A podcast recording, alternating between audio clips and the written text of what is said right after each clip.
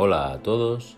En el Café con Espiritismo de hoy traemos los comentarios de Tarcio Rodríguez en torno a un mensaje del Espíritu Emmanuel intitulado Prescripciones de Paz, extraído del libro Cosecha de Luz, psicografiado por Francisco Cándido Xavier. El mensaje comienza con una cita de Mateo, capítulo 6, versículo 34, en el que Jesús dijo, Por tanto, no os inquietéis con el día de mañana, pues ese día de mañana traerá sus cuidados. Y el Espíritu Emmanuel comenta lo siguiente. En garantía de tu equilibrio, alienémonos con algunas indicaciones de paz destinadas a inmunizarnos contra la influencia de aflicciones y tensiones en las que tantas veces, de forma imprudente, arruinamos el tiempo y la vida. Estas indicaciones son corregir en, nosotros las deficiencias susceptibles de reparación y aceptar nuestros errores cuya supresión no depende aún de nosotros, haciendo de nuestra presencia lo mejor que podamos en la edificación de la felicidad y del progreso de todos. Otra prescripción. Tolerar los obstáculos con los que nos golpeamos ante los impositivos del perfeccionamiento moral y entender que los demás cargan igualmente con los de ellos. Otra más observar las ofensas como retratos de los ofensores, sin trazarnos la obligación de recoger semejantes clichés de la sombra. Aún otra más. Abolir inquietudes alrededor de calamidades anunciadas para el futuro, que probablemente nunca irían a sobrevivir. Otra más.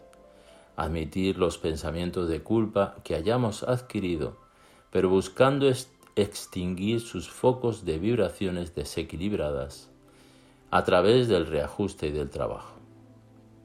También otra, no despreciar a los entes queridos ni perjudicarlos con la llamada sobreprotección que tiende a esclavizarlos a nuestro modo de ser. Aún otra, no exigir del prójimo aquello que el prójimo aún no consigue hacer. Y finalmente, otra, no pedir sin dar de nosotros mismos. En este mensaje, Emmanuel va a ponderar sobre la necesidad de que estemos atentos al momento presente y no gastar nuestro tiempo y nuestros esfuerzos con inquietudes futuras que posiblemente no ocurrirán.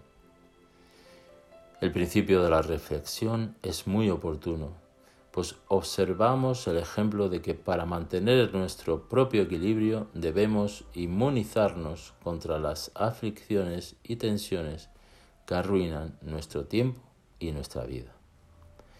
Imaginad el bien que nos haría si supiésemos reconocer aquello que nos impulsa al nerviosismo, a la desesperación.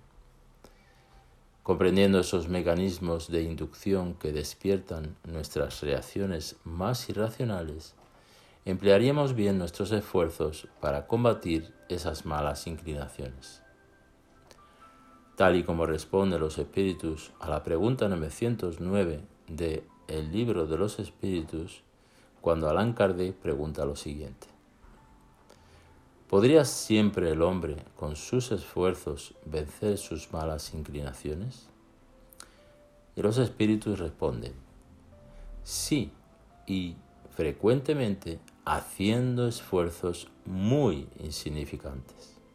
Lo que le falta es voluntad. Ah, qué pocos de entre vosotros hacen esfuerzos. Y reconocemos que el primer esfuerzo en este combate contra las malas tendencias es el conocimiento de sí mismo, el examen profundo y constante para que descubramos cuáles son nuestras inclinaciones y dónde frecuentemente nacen dentro de nosotros. Haciendo ese ejercicio de aproximarnos íntimamente de nosotros mismos, podremos redirigir nuestros esfuerzos a aquello que nos consume sin provecho para todo el bien que somos capaces de desarrollar.